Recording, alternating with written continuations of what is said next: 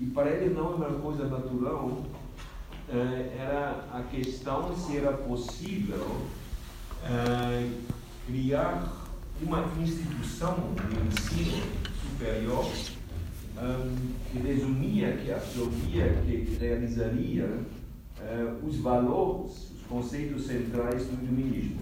Isso realmente foi programática, a questão, como você é possível. Eu diria, mas o mundo não estava consciente disto, é, como aquelas notas da Universidade de Berlim, hoje em dia Humboldt University, não a Universidade Livre, claramente uma fundação americana, como já disse o nome, Free University, tem que ser americano, mas é, a Humboldt Universidade hoje em dia foi criada por Humboldt. Um, é, aquele momento, né, 1800, eles viram aquelas notas 1808, 9 mais ou menos, na verdade se funda oficialmente é, 1810. Um, aquele momento é o momento de que eu chamaria de emergência da visão do mundo histórico. Emergência da visão do mundo histórico e claro, o Humboldt também preconscientemente tenta absorver, integrar aquela historização, o que o Foucault, uh, em Le les Choses, chama historização deserta. Eu gosto daquela expressão, historização deserta, é, no seu projeto. Então, o texto nunca teve uma influência, porque texto somente foi descoberto a finais do século XIX, se editou a influência foi realmente aquela nova universidade como modelo, como blueprint para o que era a universidade europeia ocidental no século XIX. Por exemplo, uma coisa inacreditável dos conceitos e a forma institucional entre laboratório e seminário. Seminário seja uma coisa das ciências humanas, que não tinha nome ainda, mas da filosofia, da, da, da, da história literária, da história de arte, tudo isso que a forma seja seminário. E Humboldt achava que o número ideal de alunos no seminário deveria ser entre 5 e 10, não mais. Né? Eh, sentado ao redor de uma mesa. E distinção do laboratório. É realmente uma ideia do Humboldt, até a criação da palavra, o conceito seminário-laboratório. Eh, e é um momento onde uma diferenciação entre ciências naturais e ciências humanas está começando, mas ainda não existe. Né? A universidade é ainda uma unidade, ele fala da universidade. Mas também, e sobretudo, aquela fórmula da unidade entre pesquisa e ensino, que uma boa pesquisa, só, só o professor que, que, que, que faça bom, boa pesquisa é capaz de ser bom professor, e só pode ser bom pesquisador que é capaz de ser um bom professor e na, na, na aula. Essa também é uma ideia, a ideia mais famosa do Humboldt. E, finalmente, eu acho, ao contrário da ideia básica do Humboldt, finais do século XIX, uh, no grande momento da pesquisa, sobretudo nas ciências naturais uh, na Alemanha, né, no grande momento da universidade alemã, ao redor de 1900, viram os primeiros prêmios Nobel né, nas ciências, quase todos alemães, muito antes do Einstein ainda, um, se associa aquela ideia da Universidade do Humboldt, erradamente acho, uh, com uma aplicação prática na indústria, na tecnologia, tudo isso. Essa foi a visão oficializada do Humboldt, eu ao contrário. Agora, quais são os conteúdos centrais de aquele não manifesto, de aquelas notinhas, como se falaria no, no Brasil, né? aquelas notas informais que o nunca pensava publicar? Em primeiro lugar, no primeiro parágrafo, que é maravilhoso, o Humboldt diz muito radicalmente um, a razão de ser, der Seinsgrund, quase uma linguagem heideggeriana, o Seinsgrund. Humboldt era filósofo, filósofo de linguagem, sobretudo. É, ele disse a razão de existir de uma universidade é a inovação do saber, a Neuerung des Wissens, exclusivamente. Ele diz a mediatização do saber, ele não fala da, da empregabilidade, ele nem fala da, da aplicação prática, ele não fala mais a mediação do saber, a reciclagem do saber, a tarefa do ginásio, né, do ensino médio, exclusivamente. A universidade não se dedica à mediação do saber, acho exclusivamente de inovação do saber. O segundo ponto mais complicado o Humboldt está perguntando qual seria, metáfora minha, qual poderia ser o motor que garantiza, que facilita eh, aquela inovação constante do saber. E ele disse quase literalmente o encontro imediato entre o professor e os alunos. Né? E ele fala, não usa aquele conceito, ele fala um professor carismático, professor magnético, professor interessante, um professor que os alunos querem ir lá para escutar aquele professor, para tomar notas na aula de aquele professor, mas logo fala, é interessante, e não é por razões democráticas, não é muito democrático, ele fala se o professor não teria alunos, ele iria na rua para buscar alunos, porque o professor precisa para ficar inspirado a presença, ele fala presença, presença dos alunos. Então, por que é, aquela, aquele, aquele encontro imediato, né, ele insiste na imediatez do encontro? Não pode ser por livro, não, tem que ser imediatamente. É, é o motor da inovação. Por causa da diferença da estímulo, ele fala estímulo, por causa da diferença da estímulo entre o professor e os jovens. Né? O professor tem mais sabedoria, tem mais saber, mas também tem mais, e isso não tão positivo, serenidade, gelassenheit. Né? Quando os alunos têm menos saber, mas mais desejo de saber. E aquela diferença, precisamente, no encontro imediato, é a razão e o motor da inovação constante do saber. Né? Então, este é também o segredo da fórmula da unidade entre ensino e pesquisa. Né? Porque só quem participa nesse encontro, nesta imediatez do, do encontro, é capaz de inovar. Né? Essa é a ideia. E, finalmente, lá ele concorda perfeitamente, até explicitamente com, com, com vocês, um, ele diz que, conheço a cita quase de memória, ele diz o Estado como obrigação de alimentar, ele fala alimentar, alimentar, financiar a universidade, mas o Estado não tem direito de interferir na gestão da universidade. Por que não? E é interessante, por que não? Porque o Estado, quando financia a universidade, não tem direito de interferir. Ele fala, porque desde o momento que o Estado vai interferindo na, na gestão da universidade, inovação radical já não é possível. Porque uma vez que o Estado tem perguntas, uma vez que o Estado tem expectativas, né? uma vez que o Estado tem tarefas para a universidade, então o que acontece na universidade já não consegue ser inovador. Acho super interessante. São, isto eu acho que são os três pontos uh, centrais, bem argumentados, ilustrados conceitualmente com uma clareza fantástica, né, que é a clareza da filosofia, também da linguagem do humor. Um, um, agora, finalmente, qual é a comparação? Os três pontos, como eu imagino todo mundo sabe aqui do manifesto Universidade como deve ser, os três pontos são os seguintes. Uh, a universidade não deve visar fins úteis é, a universidade é dedicada completamente é, a uma ideia liberal do ensino, no sentido clássico, por exemplo, do, do, do Carmen Né? Eles estão citando o Carmen Quer dizer que o desejo de saber é uma legitimação não só suficiente, mas a melhor legitimação da existência da universidade. Segundo ponto, acho um ponto interessante, um ponto menos, entre aspas, natural que o primeiro, é a universidade deve dar acesso ao aluno a todas as disciplinas do saber. Né? Universidade, uma universidade tecnológica, uma universidade dedicada somente às ciências humanas, como existe, por exemplo, na Áustria, existem poucas, mas Klagenfurt, por exemplo, uma Bildungsuniversität. Né? Segundo vocês, isso não se deve fazer. Claro que não, impossível financeiramente, institucionalmente, cada universidade tem todas as disciplinas. Né? É, não todas as universidades alemãs necessitam um, um instituto para a literatura romena, por exemplo, para a cirurgia, mas potencialmente todas as disciplinas existentes devem estar presentes na universidade. E finalmente, e lá, é, Miguel e Antônio estão concordando perfeitamente com Humboldt. Estão pressupondo, falando da Universidade Portuguesa, que, sobretudo, não, exclusivamente é estadual, um, é que o financiamento, a alimentação, como diria o Humboldt, vem do Estado, mas o Estado não tem direito de interferir na gestão do universidade.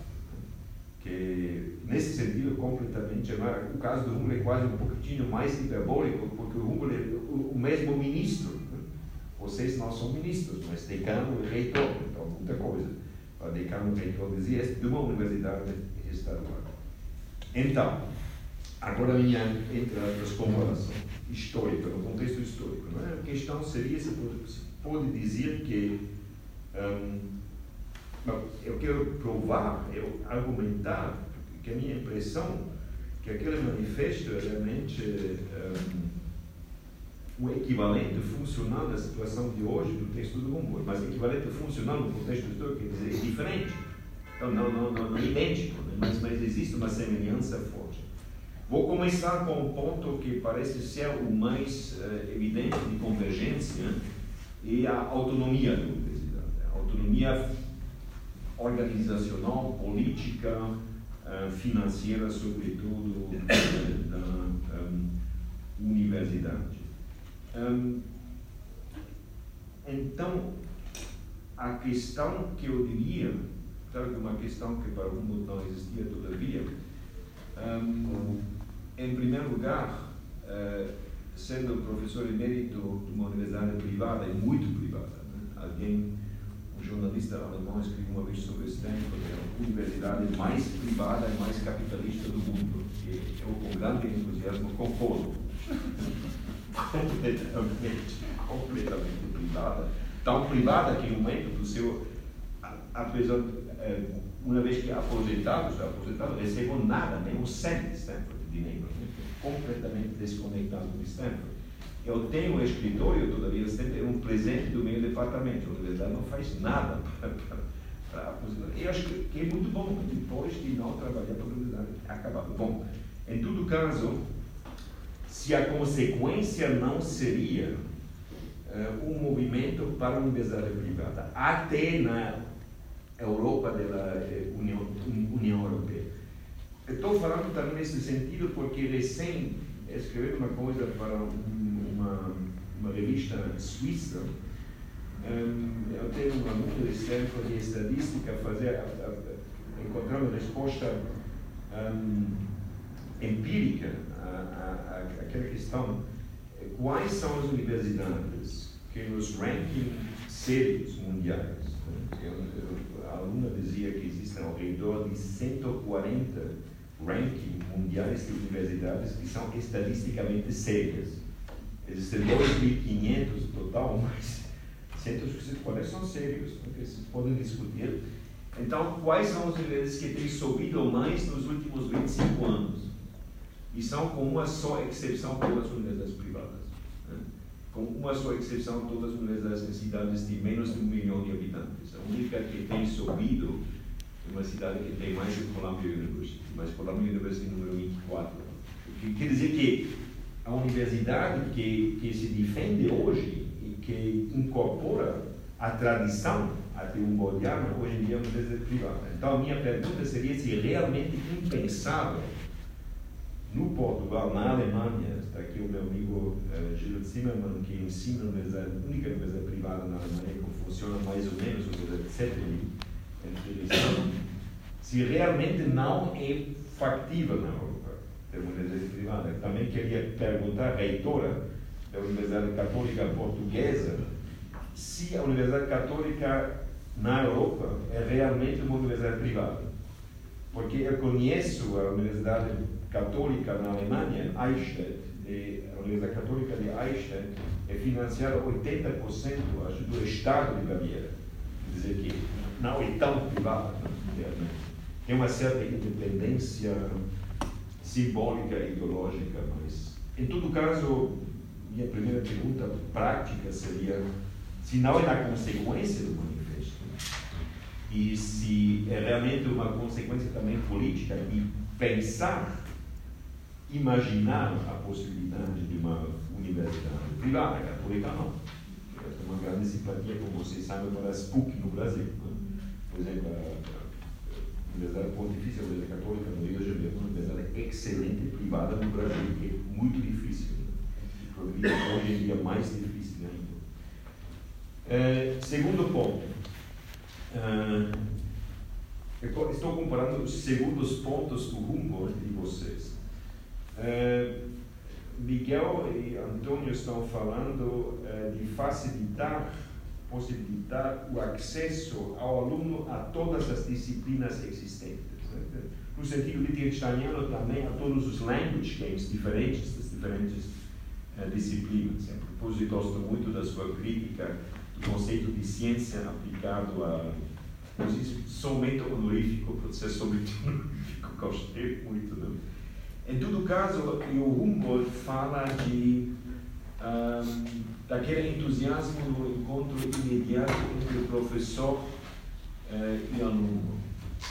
Então, me está perguntando se existe uma afinidade entre o seu ponto, acesso absoluto, né, liberdade absoluta, acesso a todas as disciplinas, e a fala do Humboldt sobre esse encontro imediato e a paixão, né, o entusiasmo entre o aluno e o professor.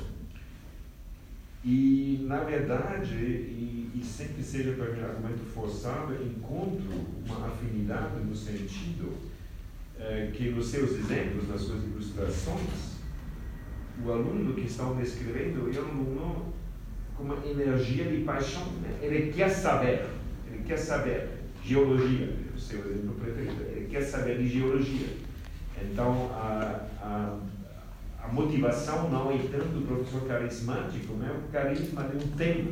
Né? Então, eu diria que é, a afinidade lá, o que a universidade deve ser, é, tanto do lado dos alunos, sobretudo dos alunos, e contra a empregabilidade, é, como do lado do professor, é realmente aquela paixão para saber.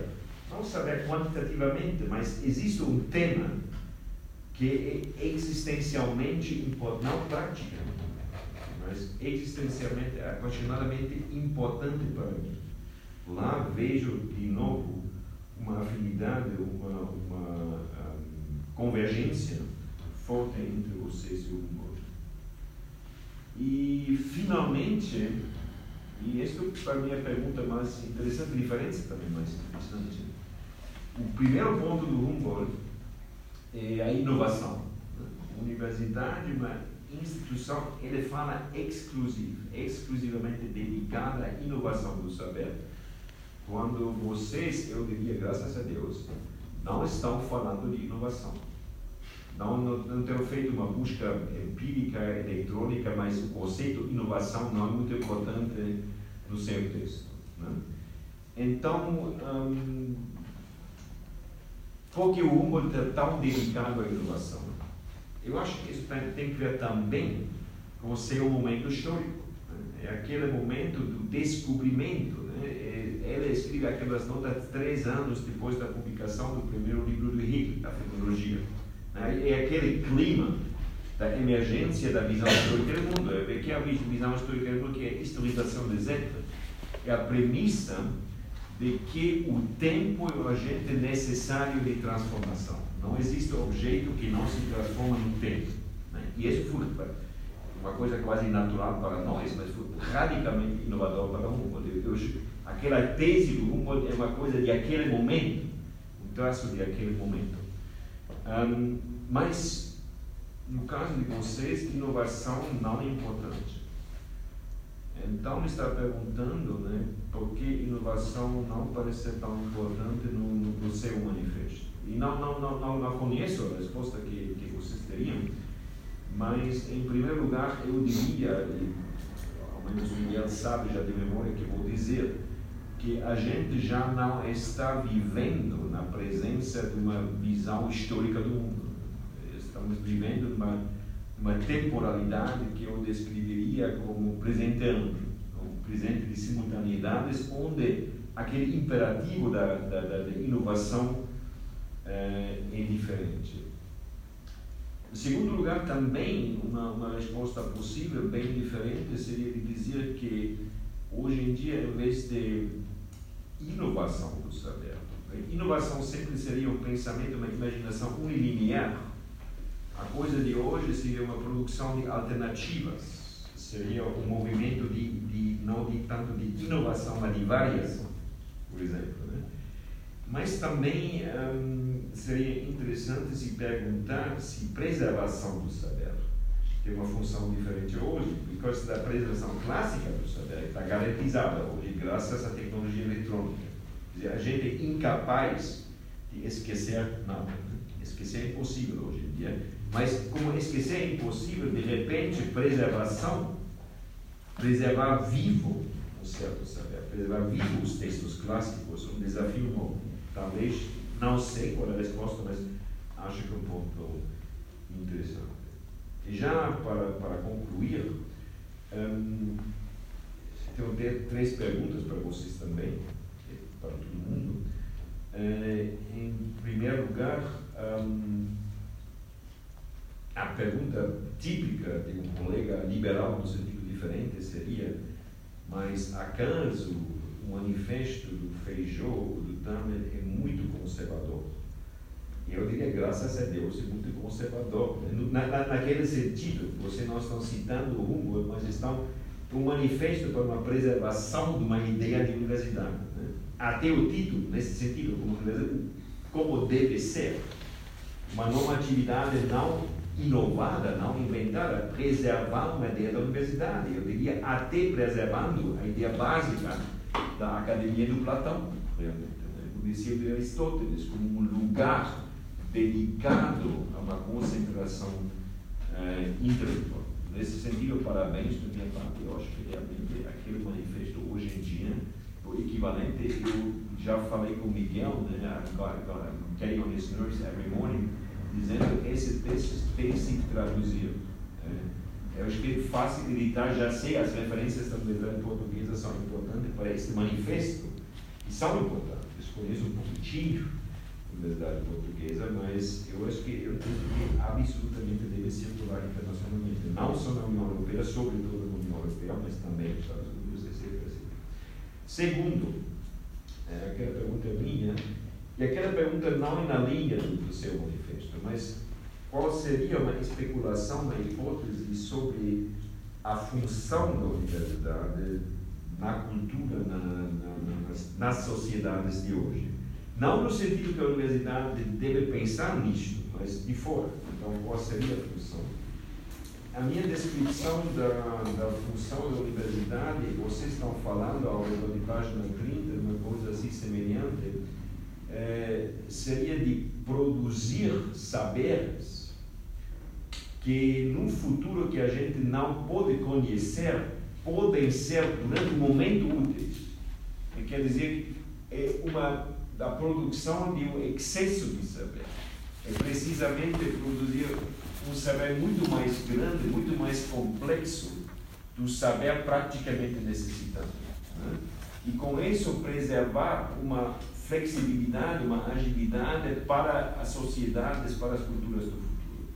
De novo, não estou dizendo que a universidade deve pensar nisto, concordo perfeitamente que a universidade, cada disciplina, deve pensar nas suas lógicas, nos seus argumentos, nas suas continuidades, nas suas genealogias. Mas se alguém de fora se pergunta, ou se o cidadão que paga impostos, por que está pagando isso?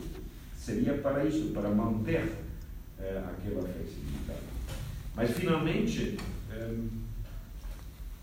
minha última pergunta seria saber o que estão pensando os colegas, sobretudo a magnífica reitora da Universidade Católica. Queria saber se uma universidade privada realmente ou não eh, se concorda com os colegas ou não, se concorda tanto como eu seria quase negativo, né? precisa daqueles momentos do equilíbrio e desequilíbrio. Mas, finalmente e sobretudo, gostaria de saber o que pensam os jovens, os alunos, vocês. Né? Porque a universidade que a gente está falando, eh, eu já estou aposentado, imagino que nem Antônio nem Miguel estão siglos fora do, da aposentadoria. Quer dizer, que a universidade que a gente está falando, a universidade que a gente está formando, a universidade que a gente está discutindo, a universidade para as crianças de vocês. Então seria interessante saber seriamente se ao lado do charme desse texto, é um texto com charme, no sentido etimológico, uma atração enorme, mas se você desenvolve. Muito agradecido. Muito obrigado, professor Lourdes. Passo então a palavra à doutora Cristina. Em primeiro lugar, dizer que é um, é um privilégio estar aqui hoje a conversar convosco, a falar de um livro que é verdadeiramente, nós sabemos que foi é absolutamente singular no panorama português, porque é um livro que tem uma ideia sobre a universidade. Em geral. Três.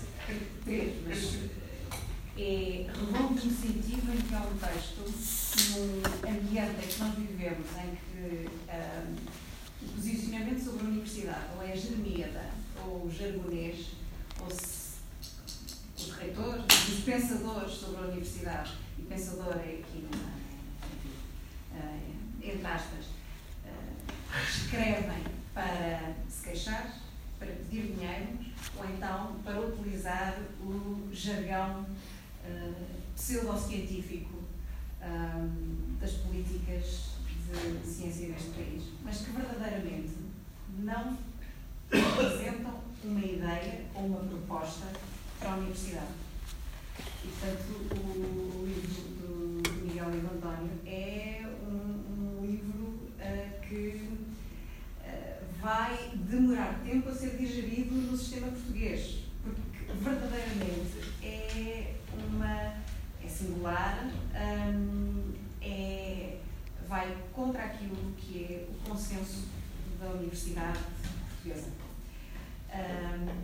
eu falo um pouco numa situação ambígua, porque estou dentro do sistema, mas ao mesmo tempo numa situação excêntrica, porque uh, estou numa universidade que é, e agora respondendo à, à pergunta do, do Zé, uh, em termos de financiamento, é privada, até 2000, 30% do uh, financiamento da Universidade Católica, sobretudo para a área de apoio social via o Orçamento de Estado, desde 2000 que isso não acontece, portanto, neste momento uh, é, uh, em termos de modelo de gestão, é privada, mas é uma instituição de utilidade pública. como foi criada a partir de um tratado de direito internacional público entre dois Estados, a Santa Sé e o Estado português, é por isso que tem também uma situação de tertium genus, que é ser pública não estatal, ou, enfim, pública no sentido de, ter sido uh, um, criada a partir deste tratado, mas não é estatal no, no, sentido em que são as outras as 14 universidades do grupo. Portanto, que é um, um dos órgãos uh, particularmente criticados, eu devo dizer, sendo membro do grupo, com muita razão, uh, e já falaremos disso pela, por, por, este livro. Um, portanto, nesta situação um bocadinho, uh, digamos, híbrida, um, é, é, muito difícil discordar dos três pressupostos centrais do livro. Um, primeiro, claramente, o, que a universidade não é um instituto de emprego profissional. Ao contrário daquilo que uh, as políticas de ciência e de educação neste país, e ao contrário daquilo que a Agência de Acreditação um, ehm, do Ensino Superior em Portugal uh, nos faz acreditar, e ao contrário daquilo que é o discurso, mas não recente, há décadas, que em Portugal nós temos responsáveis políticos, e sobretudo para nós que colaboramos na área das humanidades, que dizem, e uh, não vou dizer o nome do ministro que, que, que o disse, mas se o googlarem encontram, uh, há cerca de mais, há mais de 10 anos, um ministro da Educação que disse numa conferência importante no Gulbenkian que os pais que tivessem filhos a terminar o, segundo secundário, o ensino secundário e desejassem ir para a humanidades deviam ser responsabilizados no futuro. Portanto, quando temos um ministro que em funções públicas numa conferência de autoridade superior, diz uma coisa desta. Portanto, nós temos o exemplo do país. E, e de certa forma, é, é, este discurso acabou por ter nos mídias uma caixa de ressonância.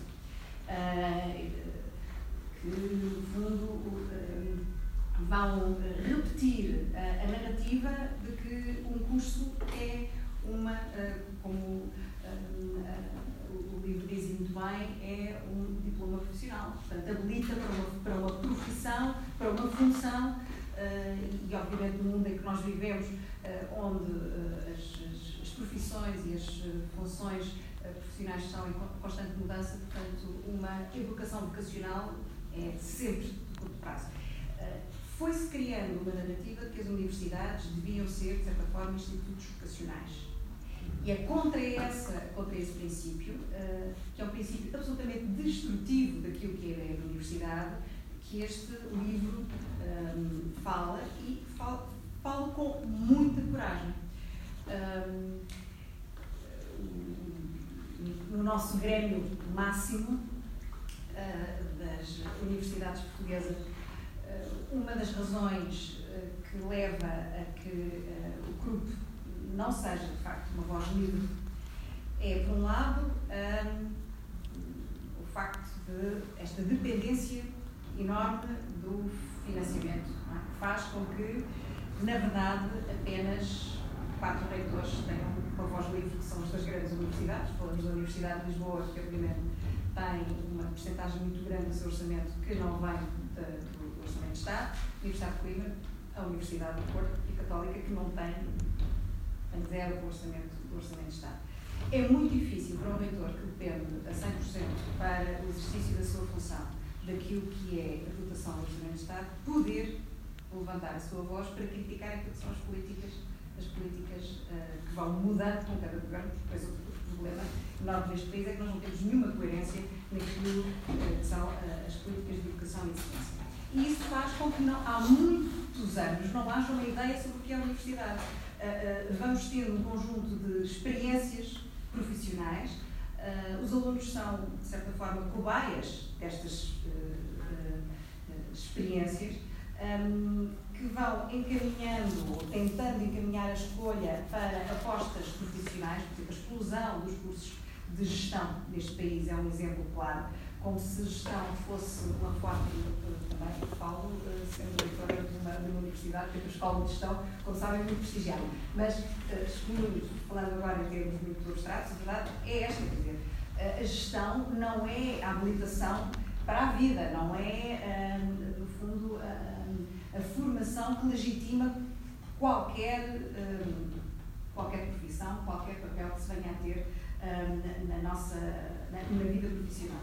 Portanto, criou-se um conjunto de, de, verdades, supostas verdades, que vão sendo ecoadas e repetidas, e que o próprio discurso académico, o discurso das universidades, sobre impacto, sobre utilidade, sobre hum, empregabilidade dos empregados, dos, dos licenciados, faz com que se perca a, a, noção daquilo que é verdadeiramente aquilo que, que o José dizia, o que é a essência da universidade, o que é o saber, o que é. Um, de que forma é que, perante a, a, a contingência e um, a transformação acelerada um, do mercado de trabalho, como é que a universidade pode continuar a ser um espaço como foi no passado, deverá continuar a ser no futuro, a universidade como deve ser, portanto, como é que poderá continuar a ser relevante para o desenvolvimento das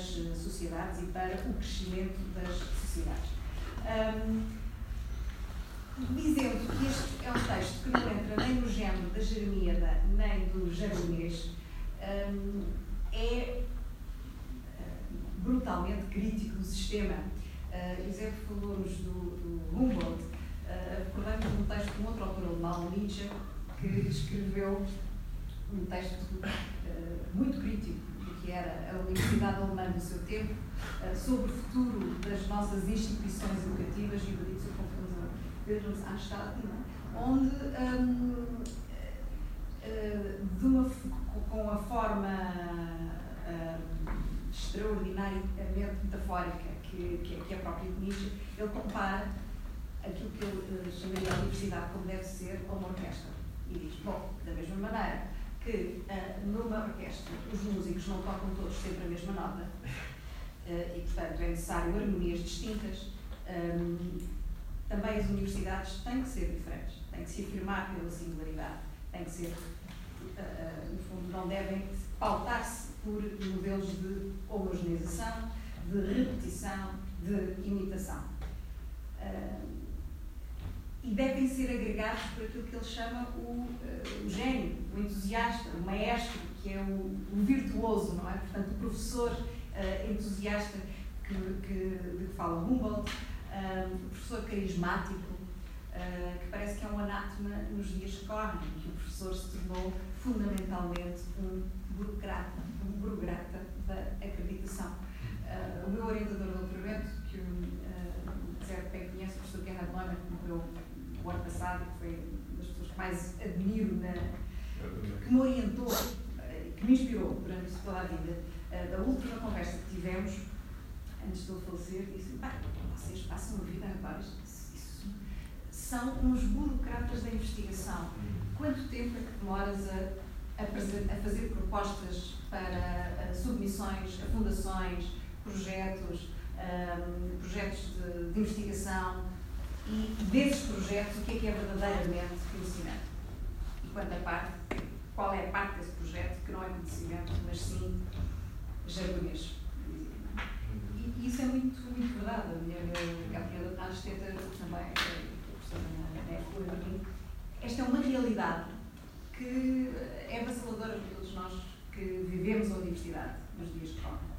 Um, e também um, no modelo de universidade em que a singularidade, a, a voz autónoma, um, o professor original, que não se adequa ao modelo tradicional, que não ensina da mesma forma, uh, que tem uma visão diferente, não tem lugar nas instituições. Portanto, quando, quase não tem lugar não é? Uh, nas instituições. Portanto, nós temos instituições que são muito padronizadas para a atração de uh, investigadores que publicam em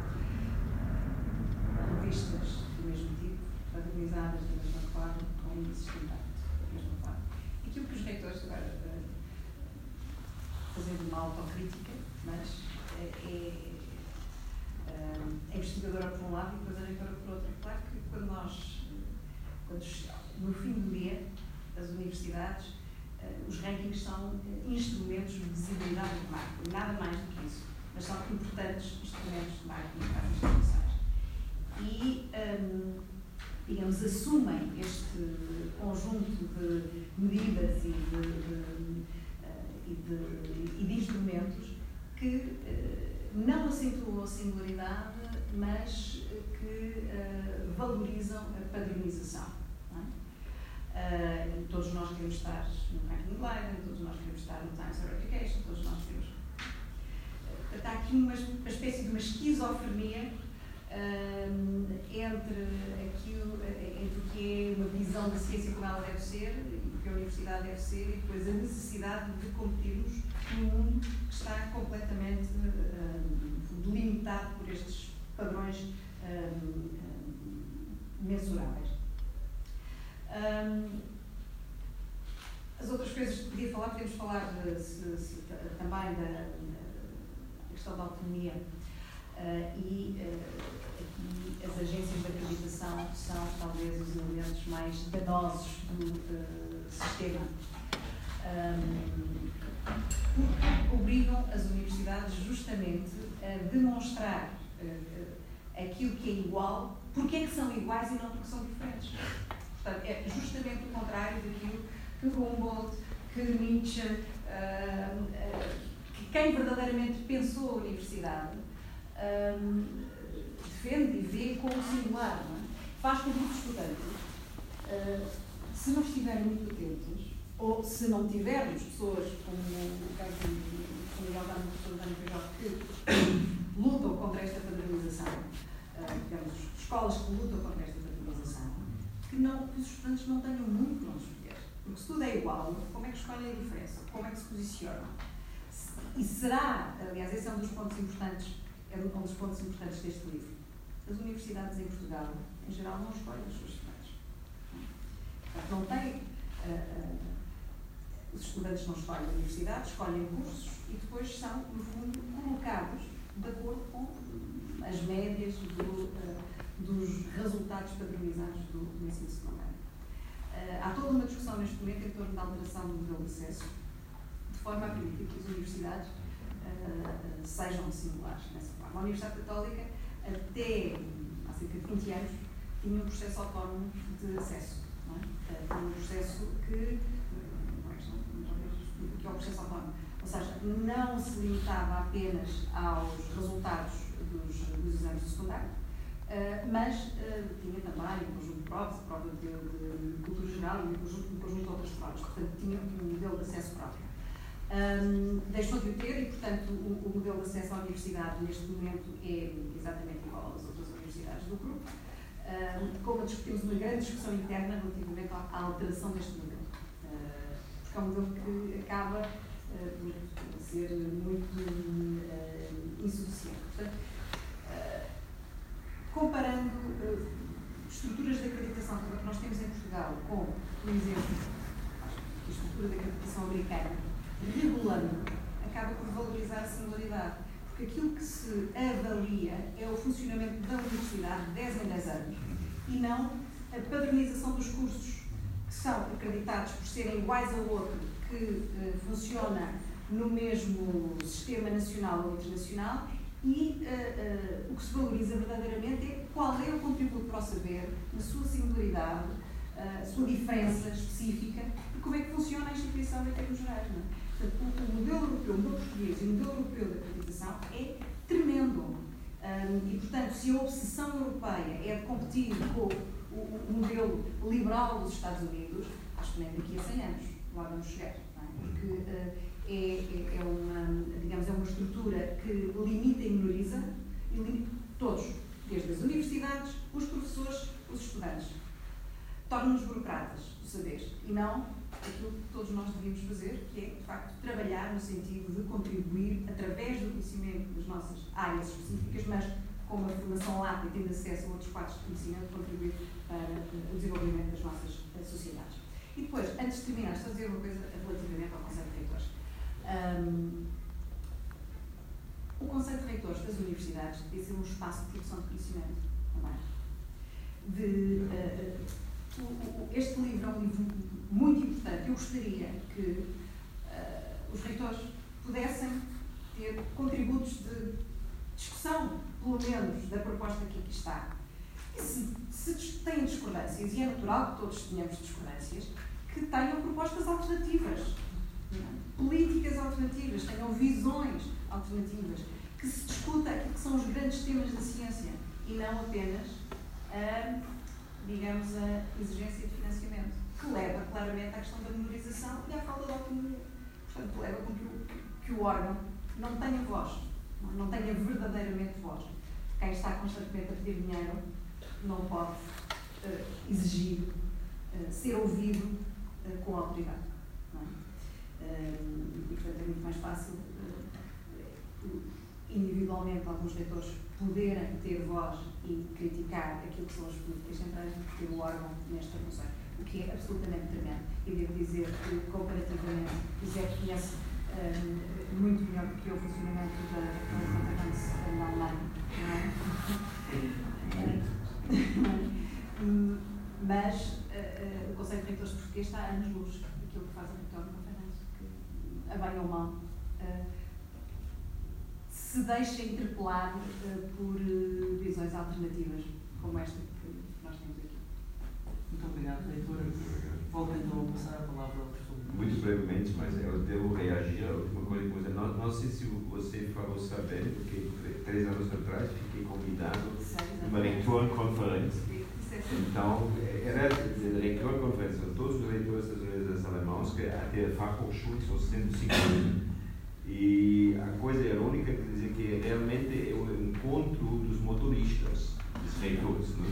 que é só um leitor, aquele de Lüneburg, que é suíço, que vai em trem. Todos os outros vão com Mercedes, Audi, BMW. Os motoristas estão festejando. Em todo caso, foi em Kaiserslautern, of all places, que é uma ironia na, na Alemanha, na técnica. E uh, o encontro estava dedicado dos 150 leitores das ciências humanas. Eu fiquei, fiquei honrado de convidado de dar uma palestra sobre a história das ciências humanas cria-se um pouco uma, uma coisa, uma função como, como seu manifesto. Né? Então falei, não sei, 60 minutos e depois discussão. Não nenhuma pergunta, porque havia um buffet, havia um buffet. Então, de todos os reitores, né, como, como a velocidade de, de, de, de Usain Bolt, eu lá, o cadis buffet e não nenhuma discussão. Então, eu me sentia muito, muito mal, mas comecei a comer, mas. muito caro, precisa se imaginar que não foi por casualidade, foi encontro dos reitores dedicado à crise das ciências humanas e o buffet, que nem era muito bom, era mais importante, mas ponto mais sério uma ilustração como sendo cidadão americano, e somente cidadão americano que tem na obrigação, quando estou na Europa, de sempre dizer uma coisa positiva sobre o meu país. Aquela singularidade. Porque já se fala muito na Europa do sistema universitário americano não existe. E eu acho que a razão da força daquele sistema. Você poderia dizer que nos rankings, entre os um ranking típico sério tem entre os as 50 melhores universidades do mundo, ao menos 30 americanos. Né? É muita coisa. E, mas há coisas que são muito diferentes. Né? Stanford quer ser diferente de Harvard. Né? Stanford, um pouco, Stanford tem um pouco uma sombra porque Stanford é o novo rich das universidades de ponta. Stanford às vezes copia, mas não deveria. Mas Yale, Princeton, Harvard quer ser diferente sobretudo. Não é aquela coisa interessante, né? Como os nossos dois amigos e colegas são doutores de mesas americanas, se falaria, ah, é, o Antônio é um cara tipicamente brown, né? se diria. O Miguel é um cara tipicamente Minnesota. se vai dar ou não, mas, mas sempre se acha que a, a universidade de college, não a universidade de, de doutoramento, faz uma individualização da pessoa. Acho interessante naquele ponto as universidades querem ser diferentes. E finalmente, essa é realmente uma pergunta para todo mundo, para você também. Um, se fala muito pouco disso na, na Europa, na, na, União Europeia, porque é um país que não pertence à União Europeia, graças a Deus, eu, eu diria, é a Suíça. É, a política universitária da Suíça hoje em dia é de reduzir o número de alunos do ginásio e da universidade. Porque, em primeiro lugar, os suíços acham que não, não tem muita vocação intelectual são muito bem com finanças tecnológicas. E, até esquiando já não são tão bons. Mas um, eles estão reduzindo o número de acesso à universidade e lá, eu diria, entra um conceito diferente de educação, completamente diferente de que é a, a convergência do, do por casualidade, no sentido que eu estou citando um, um canceler alemão, primeiro-ministro alemão, Schröder, que dizia eh, a tarefa da política cultural nacional é que todos os graduados do ginásio, não, que toda a geração completa, demograficamente completa, tenha graduação do ginásio e toda, demograficamente, a geração vá à universidade. Hoje em dia, na Suíça estão reduzindo, que é problemático porque era exatamente o que os nazis faziam na Alemanha.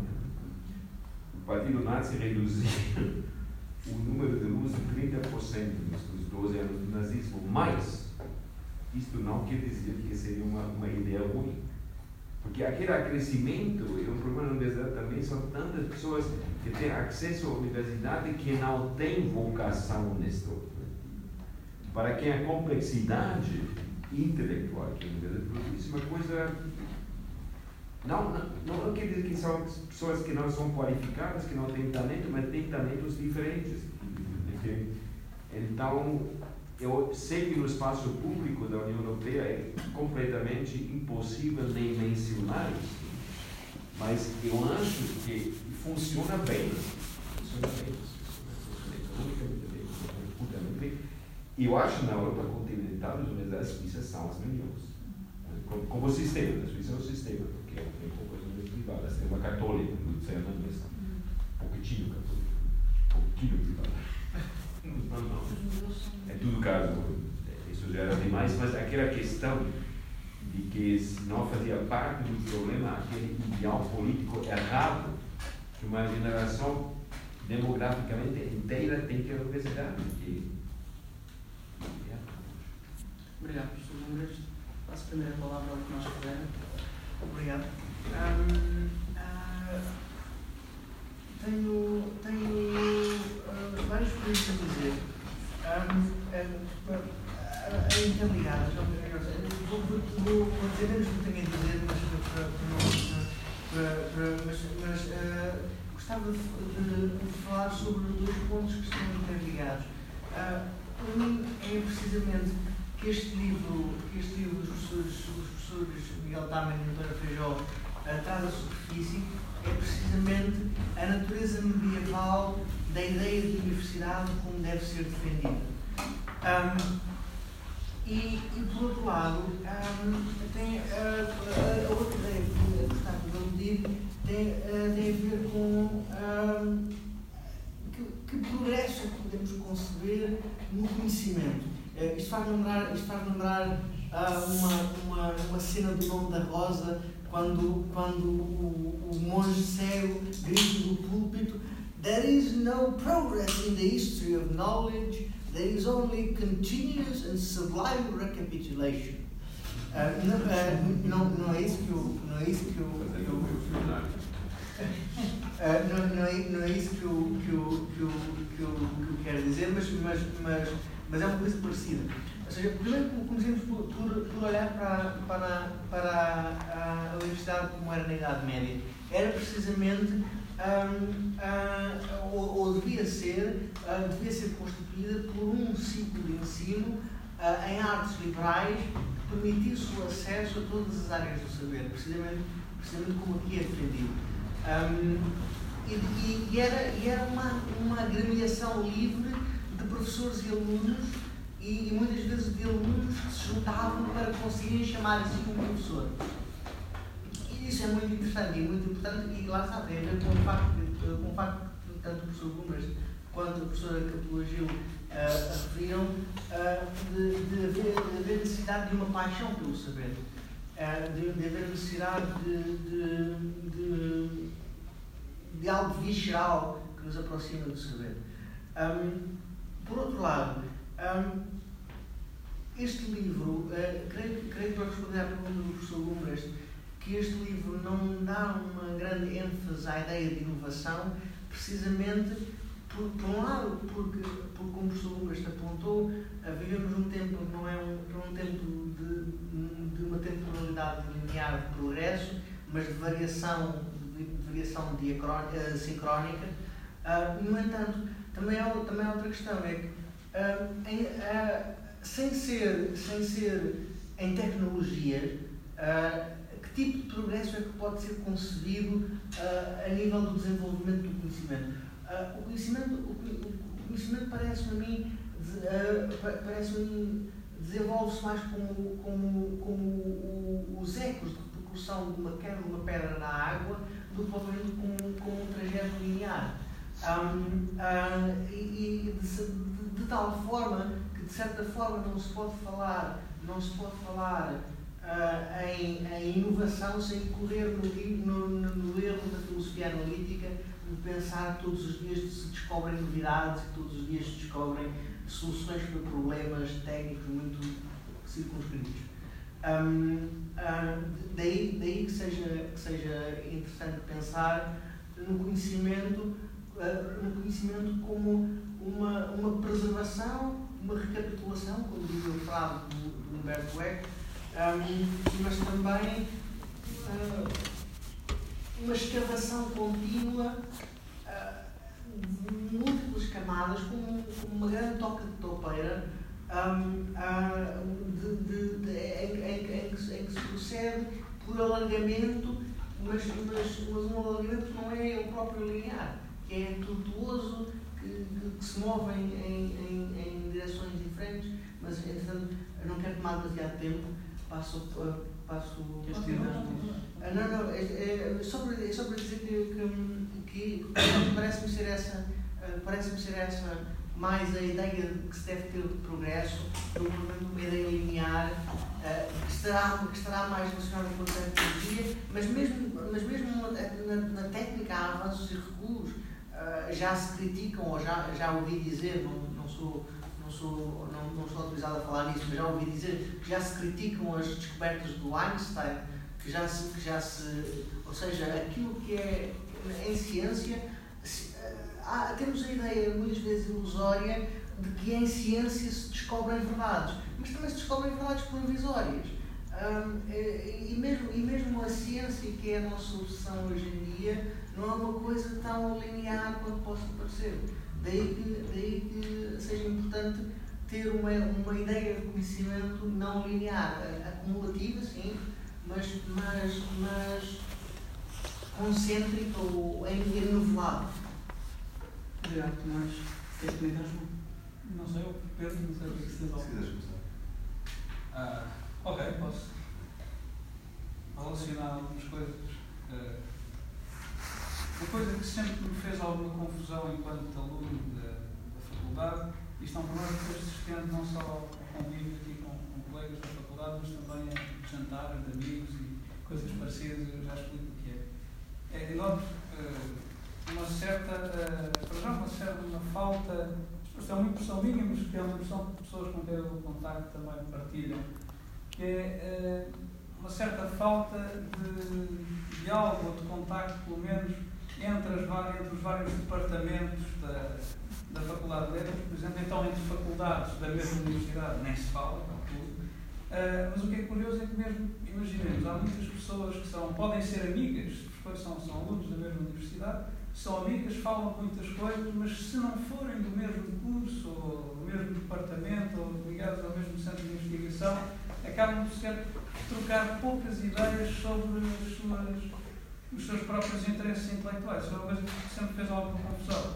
E, e imaginemos isto, por exemplo, a pessoa vai, vai a um jantar de amigos qualquer e ouve muitas vezes, ah, este agora vem falar do que está a fazer na faculdade, ou vem falar do seu trabalho, coisas do género, deixemos isso, para, há horas para isso, e isto, isto sempre a mim fez, fez uma, uma, uma certa confusão. Uh, e por sua vez, isto está a acontecer até uh, dentro dos próprios departamentos. Pensemos, por exemplo, em departamentos de filosofia em que o Sr. X é especialista em vagueza, o Sr. Y é especialista no paradoxo do mentiroso, ou sei lá, e passa a vida dedicada a estas coisas. Não, não, não, não vejo problema nenhum uma pessoa se dedicar exaustivamente a. Lá está, não vejo problema nenhum se a pessoa quiser passar toda a vida a tocar a mesma nota, usando a analogia que falava há pouco, não vejo problema nenhum nisso. Agora, uh, a mim parece um bocadinho que se alguém se sentir bem assim, tudo bem. Agora, eh, a questão é que somos encorajados, efetivamente, o sistema em que estamos, somos encorajados a passar a vida a ficar na mesma nota e a não ouvir sequer as notas que os outros tocam. Isto fica cada um no seu cantinho. E depois, em grande medida, isto, isto tem consequências difíceis, porque, por exemplo, estão a acontecer coisas, imaginemos alguém que vive no seu cantinho, estuda poesia romântica inglesa, por exemplo, faz aquilo e de repente ouve falar de uma descoberta científica absolutamente tremenda e uma pessoa fica desarmada porque não, não, não percebe o que é que.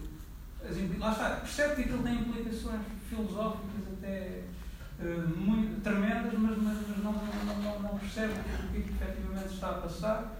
Depois criam-se. Há medos, há tensões, há incompreensões e, em última análise, eu noto a quantidade de conversas de surdo é que, é que assistimos hoje em dia, que é uma coisa uh, muito impressionante. Eu acho que lá está a proposta do, do, do, dos professores majoritários esta, esta ideia da universidade, e que já começou em parte com, com a criação de estudos gerais, é uma pequena forma de começar a remar contra a maré, uh, mas justamente, lá está, se as coisas funcionassem como aqui, este cenário que eu não acho muito animador, não, não seria exatamente assim. Uh, haveria muito mais a dizer, sei se queres continuar, Pedro. Eu queria, sobretudo, deixar aqui um, um testemunho também em resposta ao, ao professor Modesto. Queria saber, efetivamente, o que é que os alunos pensam sobre isto. É, o ano passado, quando, quando o livro foi publicado, fez-se uma conversa semelhante cá e também pelo efeito de novidade, uh, houve bastantes alunos a querer participar neste, neste debate e, e que até nos surpreende na presença cadeira. Estamos na fase de digestão necessária que a professora eh, que hoje me falou.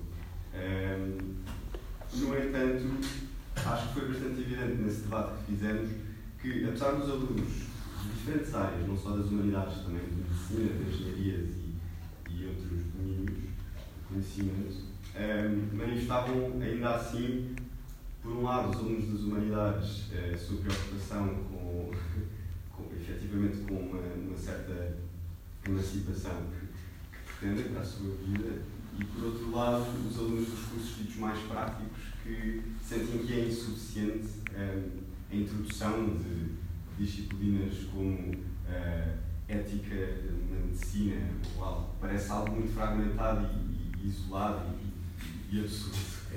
E, portanto, eu acho que esta proposta de uma universidade, de facto, uma, uma das três teses aqui avançadas, como uma universidade como um espaço onde os alunos possam ter acesso a todas as áreas do conhecimento, parece-me de facto fundamental. Quanto tempo precisaremos até esse patamar ser alcançado, se aqui alguma vez vai ser alcançado na realidade portuguesa, não sei, mas ver muitos alunos preocupados com esta questão deixa-me alguma esperança. Não sei até que ponto é que vai ser necessário algum trabalho também por dentro da própria burocracia para, para nos libertarmos desses partidos. Mas, de facto, haver este espaço de debate já é de partida positivo. Estava aqui Normalmente as instituições não olham. Um dos problemas das instituições e das universidades, sobretudo, muitas vezes olharem para si como instituições se autodeterminam, não olharem, não olharem verdadeiramente, portanto, defenderem muito mais aquilo que são um, os privilégios uh, departamentais ou de faculdades, ou os estilos de faculdades, do que olharem para práticas que possam responder àquilo que, na verdade, um, primeiro, os estudantes desejam esses espaços de interdisciplinaridade ou que os próprios docentes, em termos intelectuais, consideram positivo. Portanto, eu creio que hoje em dia, se nós olharmos para os nossos, falarmos com colegas, é, uh, não é muito difícil encontrarmos um certo consenso relativamente à necessidade de encontrarmos uh, ou desenvolvermos uh, espaços para diálogo interdisciplinar, interáreas. Agora, como fazê-lo é a questão que depois se coloca.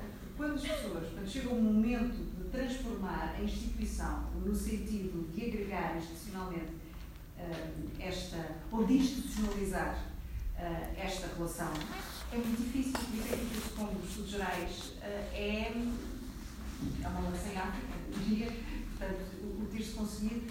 Um, Vou-vos dar um, um, exemplo que nós fizemos na Católica. Criámos uma coisa que se chama o Liberal Arts Curriculum, que não é um curso formal, mas é um conjunto de disciplinas que os estudantes podem frequentar uh, como, portanto, fora da sua área core. 90% dos estudantes que frequentam são uh, os internacionais. E porquê? Não quer dizer que os estudantes portugueses não queiram uh, frequentar, mas os espaços dentro da sua organização curricular dificilmente acomodam a possibilidade de frequentar uh, disciplinas de outras faculdades. Nós estamos a falar de um campus que é uh, muito orgânico, então, muito próximo, não é? Portanto, um, digamos, a proximidade das faculdades é imensa, mas a, a, estrutura orgânica, seja dos horários, a forma como os planos curriculares estão, estão organizados, deixam muito pouco espaço tornam, se não impossível, muito difícil um, conseguir uh, frequentar uh, um, ofertas fora do seu, do seu, do plano.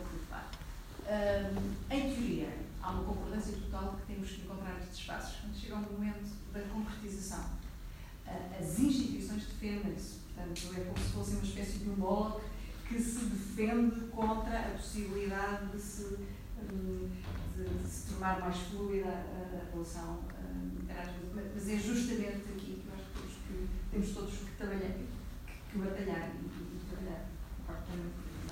Não, nesse, nesse sentido, eu queria sublinhar que acho que outra virtude do livro que fala nada ou muito que só existem duas palavras, as duas palavras mais banais eh, usadas para títulos de congresso são internacional e interdisciplinário. Você sempre pode internacional e interdisciplinário. E eu acho que no sentido literal é sempre chato, flat. Né? Quando, quando você começa, porque um programa como eles escrevem, você escreve, então, precisamente a juxtaposição das diferenças no sentido realmente do diferente Lyotard, que são jogos de palavras incompatíveis.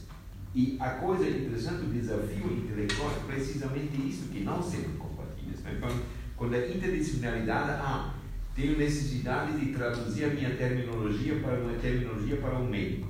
E, no segundo lugar, outra vez, isso seria talvez difícil numa universidade católica, o livro fala, graças a Deus, pouco da ética. A ética acho absolutamente, absolutamente horrível. Como falei hoje na minha aula, os meus dois pais, por casualidade, eram urólogos, não neurólogos, urólogos, psicólogos. Um, e o meu pai, com acento muito forte de Franconia, sempre falava de, gostar de ärztliche Ethik, de ärztliche Ethik. E isso quer dizer que quando há um, um enfermo, precisa-se de ajudar é realmente muito importante ajudar. E também hoje em dia, né, muitas discussões na filosofia dos Estados Unidos que é, se tem muitas discussões para finalmente encontrar um contexto da ética interdisciplinar, que rápido, por exemplo, é uma coisa realmente ruim. Ou, essas coisas, ser criminoso é bastante problemático. Né? Coisas assim, que, que, que eu acho essa tradução entre disciplinas Talvez a hipótese seria que aquela ética, entre aspas, aquela ética sempre é the vanishing point. Se sempre acaba falando de ética, pois, pois aquela ética que se fala é o discurso possível mais banal. Né? Porque são sempre lugares comuns, positivos. Eu concordo que rapto seja muito negativo, mas em todo caso a gente não precisa realmente de uma instituição para isso passo a palavra ao João e se calhar seguir a discussão. Ok.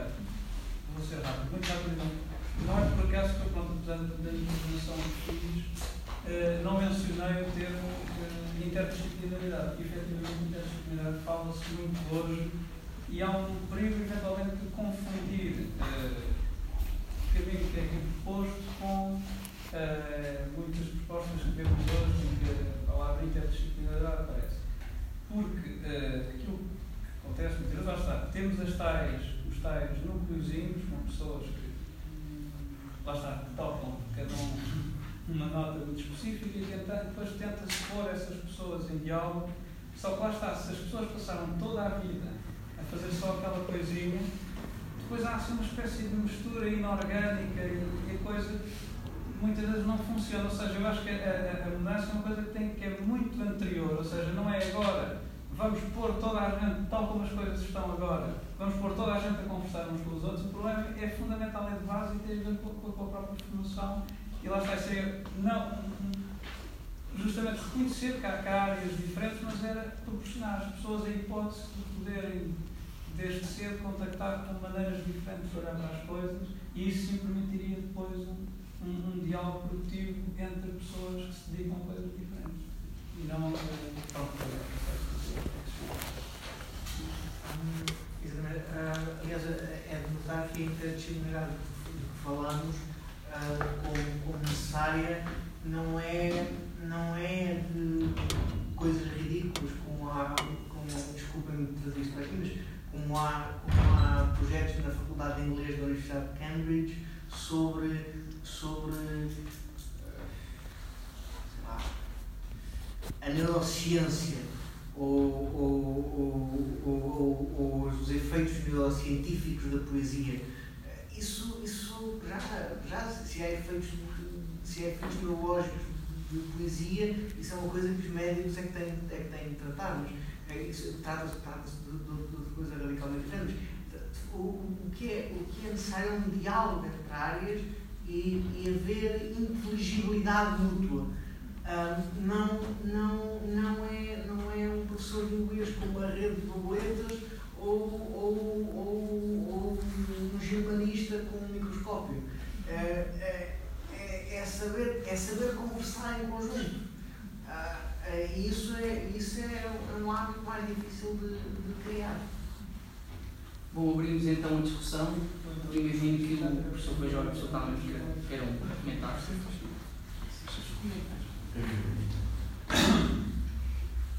É.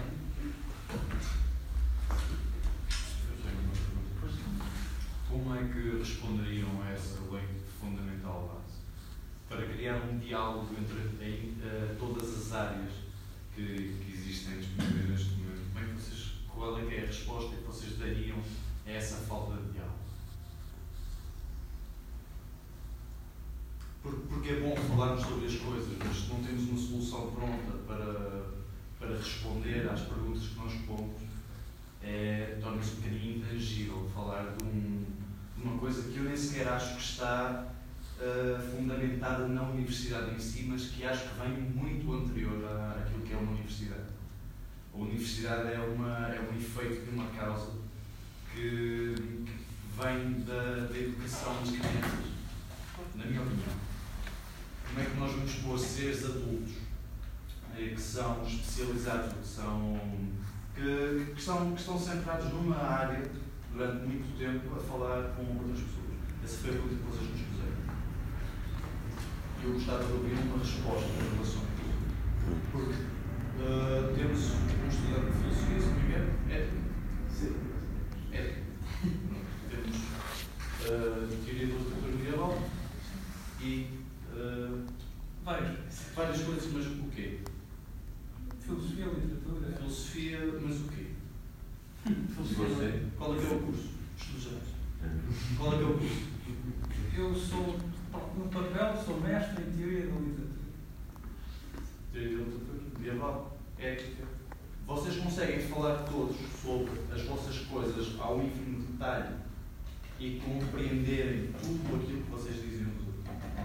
Acho que eu posso dar o caso dentro do programa, em que lá está o programa, é um fora do fora do programa. Vocês, como seres humanos. Estou a falar do programa de literatura, que é o, o sítio onde, onde fizemos o nosso restaurante, onde estudamos. É um sítio um bocadinho diferente e que é um pequeno oásis no meio deste cenário que eu descrevo, porque justamente toda a gente trabalha coisas diferentes. Eu posso dar um exemplo, na, na, na minha turma de mestrado, eu escrevi um texto sobre Wittgenstein, o Pedro escreveu uma tese relações da filosofia moral a literatura, vá havia uma rapariga a escrever uma tese sobre Wagner, um rapaz a escrever sobre poesia japonesa, etc, etc, etc. E se eu continuasse por aqui. E a questão é que está, eh, havia um genuíno interesse da parte de todos nos assuntos que estávamos todos a trabalhar e toda a gente tinha uma disponibilidade para explicar tudo de raiz aquilo que estava a fazer. Aprendemos todos imenso uns pelos outros. Os mais novos que chegam pedem sugestões de leitura, que é bastante professores que já nos tinham dado e existe este convívio, ninguém praticamente no programa trabalha a mesma coisa.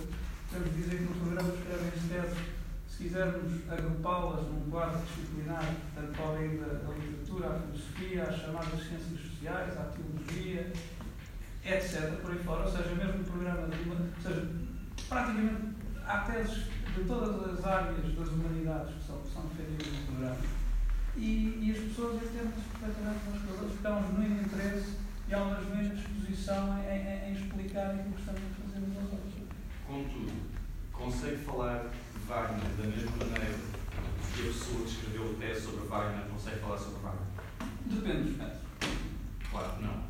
Não. Porque não escreveu o tese de Wagner. Não, não, mas, mas, mas o, facto, o facto de nunca ter tocado a Kreisleriana não quer dizer que eu não saiba interpretar a Kreisleriana. Posso não ter o virtuosismo técnico de alguém que já interpretou a Kreisleriana, mas, mas isso não quer dizer que eu não, que eu não esteja converso na, na mesma língua. Ou até posso nunca ter tocado a Kreisleriana, mas ter muito mais capacidades técnicas e interpretativas para tocar a Kreisleriana. Exatamente. Posso, por acaso, nunca ter Em relação à, sua, à, sua, à, a uma outra fase da sua pergunta, em relação à, à, sua, à outra fase da sua pergunta, claro que isto não é só isto não é só uh, um problema da universidade, isto é um problema do ensino, do ensino Bem, ah, aliás, aliás, se por um lado se faz aqui neste livro a sugestão que o Ministério da Educação devia ser incluído, outra coisa que devia ser incluída era o sistema de ensino da, da primária ao 12 segundo ano, porque nada não faz muito sentido. Um, uh, uh, dou um exemplo fácil. Ah, o, o, a disciplina de português do 12 vamos, quando, do, do, do quinto ano, digamos, ao, ao décimo segundo ano, uh, se é normalmente em condições normais, não ensina a ler textos, ensina a passar testes. Sim. Uh, não, não ensina a ler textos. Não há, não, não, há, não, não, há qualquer, não há qualquer tipo de desenvolvimento de raciocínio crítico, de competências interpretativas. Ensina a entrar numa fórmula, numa fórmula e a, e a, a aplicar sempre a mesma isto tudo, pum, desse tudo. Uh, agora, agora o, que é que se pode fazer sobre isso? Bem, nesse aspecto, que, nesse aspecto um, ainda nenhum de nós é ministro da Educação, talvez lá cheguemos. Mas, mas uma, uma coisa já está feita. Na Universidade de Lisboa criou-se solicitações estruturais, precisamente para ensinar as pessoas a falarem umas com as outras e a discutirem e, e a juntar pessoas que tocam carros variar há muito tempo, com pessoas que nunca ouviram música clássica, com, com, e que todas juntas possam aprender, aprender uh, a, a, a entender-se. Uh, isso já é um primeiro passo. Agora, era preciso fazer o mesmo, era preciso, por exemplo, incluir as, as distinções de áreas no, no, no, ensino secundário.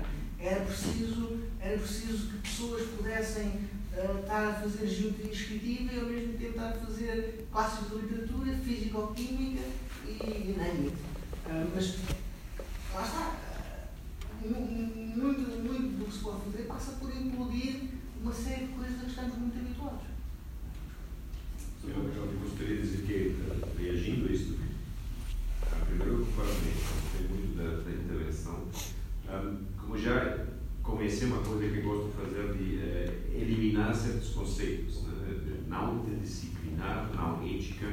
Agora, eu diria um, um, um, um conceito muito suspeitoso uh, no contexto da nossa discussão é diálogo. Quando eu ouço o mesmo diálogo, porque o meu, é, o meu Aristóteles falava, falava muito diálogo, né? já conhecendo a biografia dele, é uma coisa muito suspeitosa. Ah, diálogo, é muito importante o diálogo. Muitas vezes não, não é diálogo, né? nem, nem conversa, muitas vezes uma concentração. Você é capaz de se concentrar num texto sozinho. Por exemplo, naquele seminário, eu me levanto muito cedo na manhã e estou com quatro horas com textos com, com cantares e trovadores, me concentrando. E logo falamos na, na aula, mas também uma superioridade diálogo, a questão do diálogo, porque é aquela conotação errada de diálogo mais democrático, não é verdade? Então, queria propor uma distinção, com dois exemplos. Em cada pesquisa, eh, e se uma tem razão, acho que tem razão que pesquisa nossa deveria diferenciar de ensino, cada pesquisa existem perguntas que você não sabe responder. Né? Por exemplo, no nosso seminário sobre trovadores medievais, música, eh, performance, qual era a música medieval? Como a gente não tem uma notação do ritmo da música eh, medieval, não sabemos como era a the soundscape num cantar de trovadores. Mas tem especialistas, a gente falou hoje, então é importante naquele momento de saber um especialista. Mas o erro que eu acho é que nesta situação, então, eu devo me fazer especialista na música medieval, na de música medieval. Não. Um especialista, eu gentilmente falo com uma especialista, acho que é uma grande especialista, por casualidade, na Califórnia, a Maria Berger, falo com ela, posso saber de ela, que isto não é um famoso diálogo interdisciplinar, é uma coisa completamente normal. Ela também vai dizer onde estão os limites.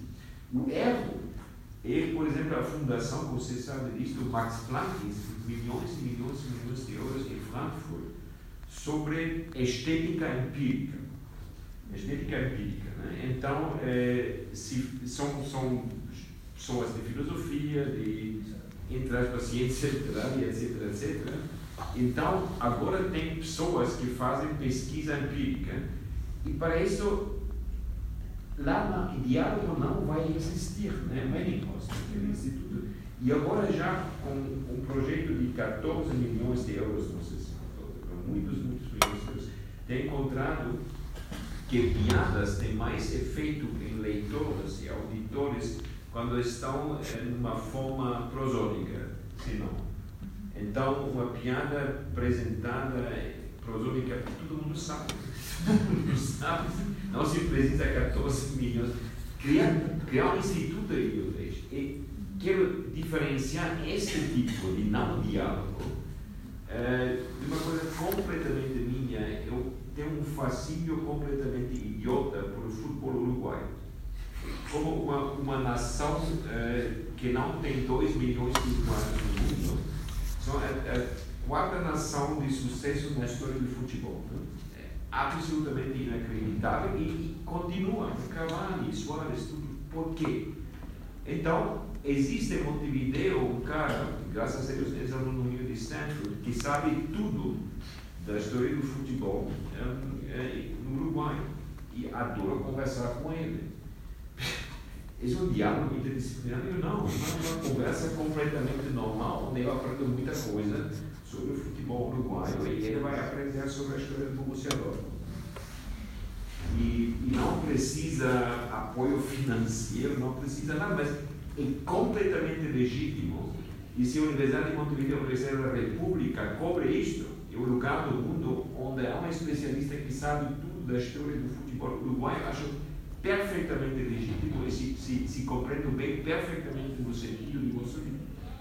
Que, que deve haver um lugar com um cara que saiba tudo do futebol que dizer alguma coisa em defesa da ética e da interdisciplinaridade. Tem que haver um dissenso nestas coisas. Uh, em primeiro lugar, relativamente à ética, um, acho que uma. Uh, concordando e discordando daquilo que o professor Monteiro disse, acho que uma das grandes questões que nós temos, sobretudo neste momento, é colocar as questões éticas ou a ética como uma espécie de acrescento que vem depois, que está ao lado, que não faz parte intrínseca do processo. Não é? Portanto, que é um. Quando falamos agora de inteligência artificial e das questões do desenvolvimento da inteligência artificial, ah, agora temos a Alexa, agora é que vamos ver as questões éticas tudo isso é, uh, me parece perfeitamente disparatado. Porque os processos têm que vir com e não depois. Não são, a ética não é uma excrescência ou algo que é secundário ou paralelo, mas está, uh, faz parte, é indicado no processo da medicina, à inteligência artificial, seja o que for. É? Um, e há um, há, uma, há um projeto, por acaso interessantíssimo no Japão, financiado pela RICAM, que é uma das uh, fundações japonesas de apoio à investigação, que se chama What is the Human?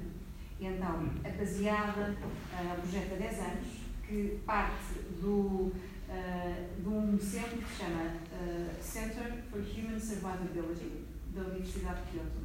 E, portanto, que agrega um conjunto de um, engenheiros, computadores, portanto, que, que trabalham na inteligência artificial, mas esses são a minoria do projeto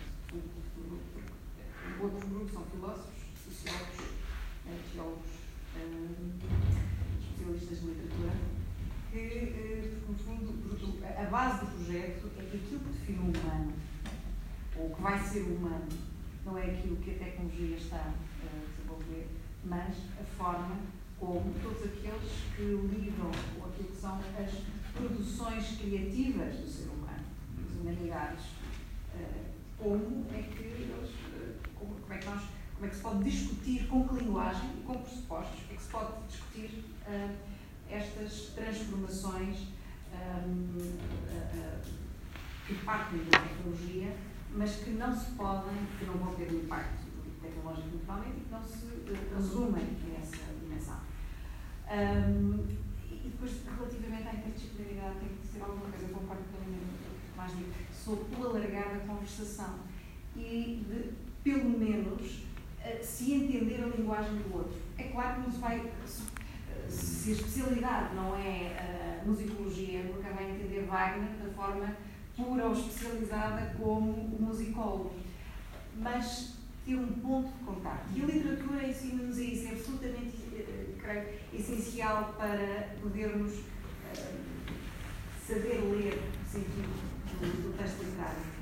Um dos outros autores alemães que, que eu mais aprecio, o Gottfried Benn, que é médico, Portanto, nós lemos a poesia do, Ben. Não temos que ser médicos para entender que há muitos pressupostos dentro daqueles textos que vêm de uma prática de uma linguagem, que é a linguagem da medicina. Ou da física, não tem textos sobre a física.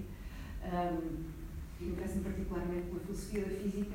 Uma colega minha, uma, que, é, que é física, que gosta de fazer da teoria sobre a física, não é propriamente da física, porque a física é a parte quantitativa. Isso já é uma linguagem que quem não percebe não se consegue fazer este modelo da interdisciplinaridade simples, mas pelo menos tentar entender, em parte, a linguagem do outro. Podemos ter quadros de, de, de algo mais largo. Portanto, que, concordando com que, que, a fusão é uma forma pateta e simples de, de, de entender a interdisciplinaridade, que nós, enquanto, uh, especialistas, enquanto uh, analistas teóricos, uh, intérpretes da literatura, estamos justamente a tentar encontrar esse diálogo. Esse é o conceito de cultura. É, exatamente.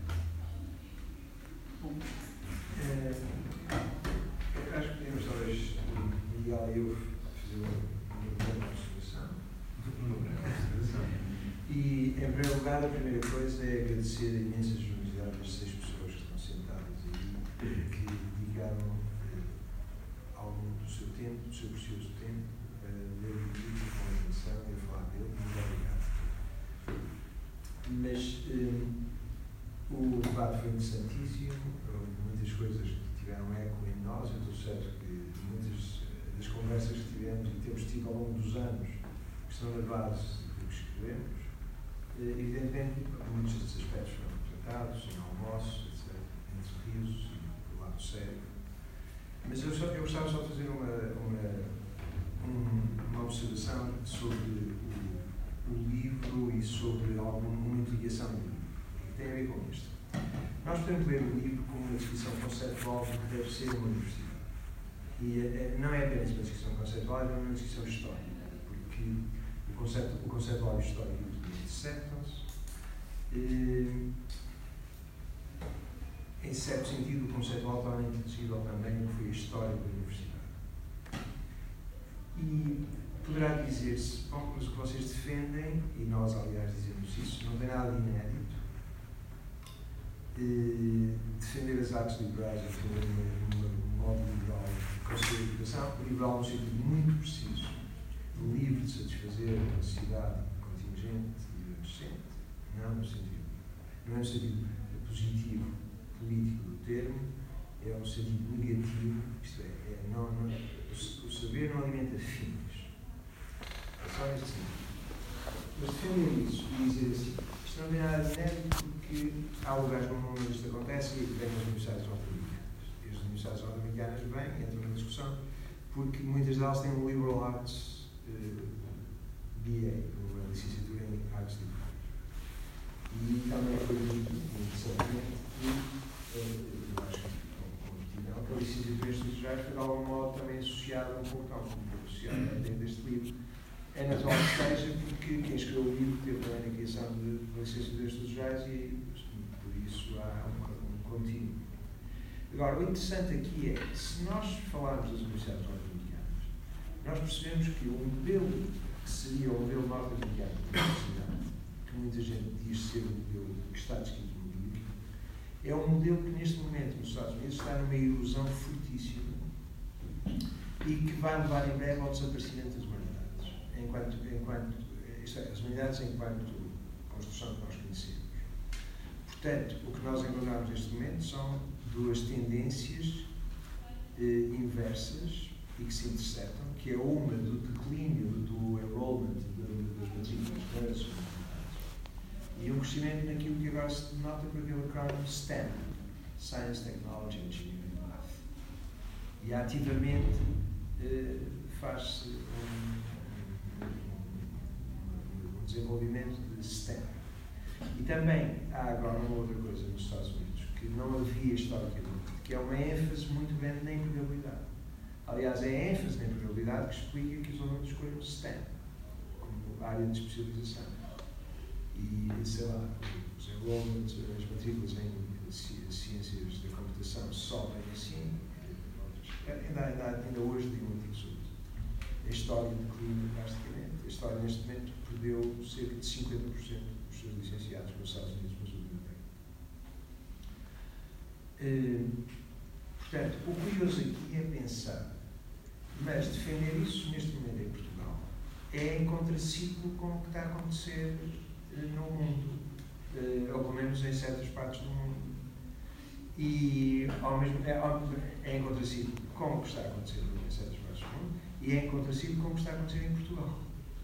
Porque em Portugal também há uma ênfase muito grande na empregabilidade, etc. Eh, estas distinções às vezes têm que ser tornadas um pouco mais subtis, porque, por exemplo, nós a certa altura percebemos que no livro talvez não tivéssemos enfatizado uma coisa que lá está, mas que aparece assim, e que em conversas e em intervenções públicas que ambos tivemos juntos sobre o livro, a certa altura percebemos que tínhamos sempre de tornar claro, e que é a posição que muitas vezes em trabalho de alunos nos ouvem, isto tem de ser tornado muito, muito claro, que é o emprego é crucial à existência trabalho é crucial à essência da profissão. Portanto, é altamente difícil alguém parecer estar contra a empregabilidade num curso a falar para pessoas para quem o emprego é um destino essencial. É o trabalho, é um destino essencial. Eh, é muito fácil alguém que é professor catedrático, como nós somos, fazer o elogio do ócio.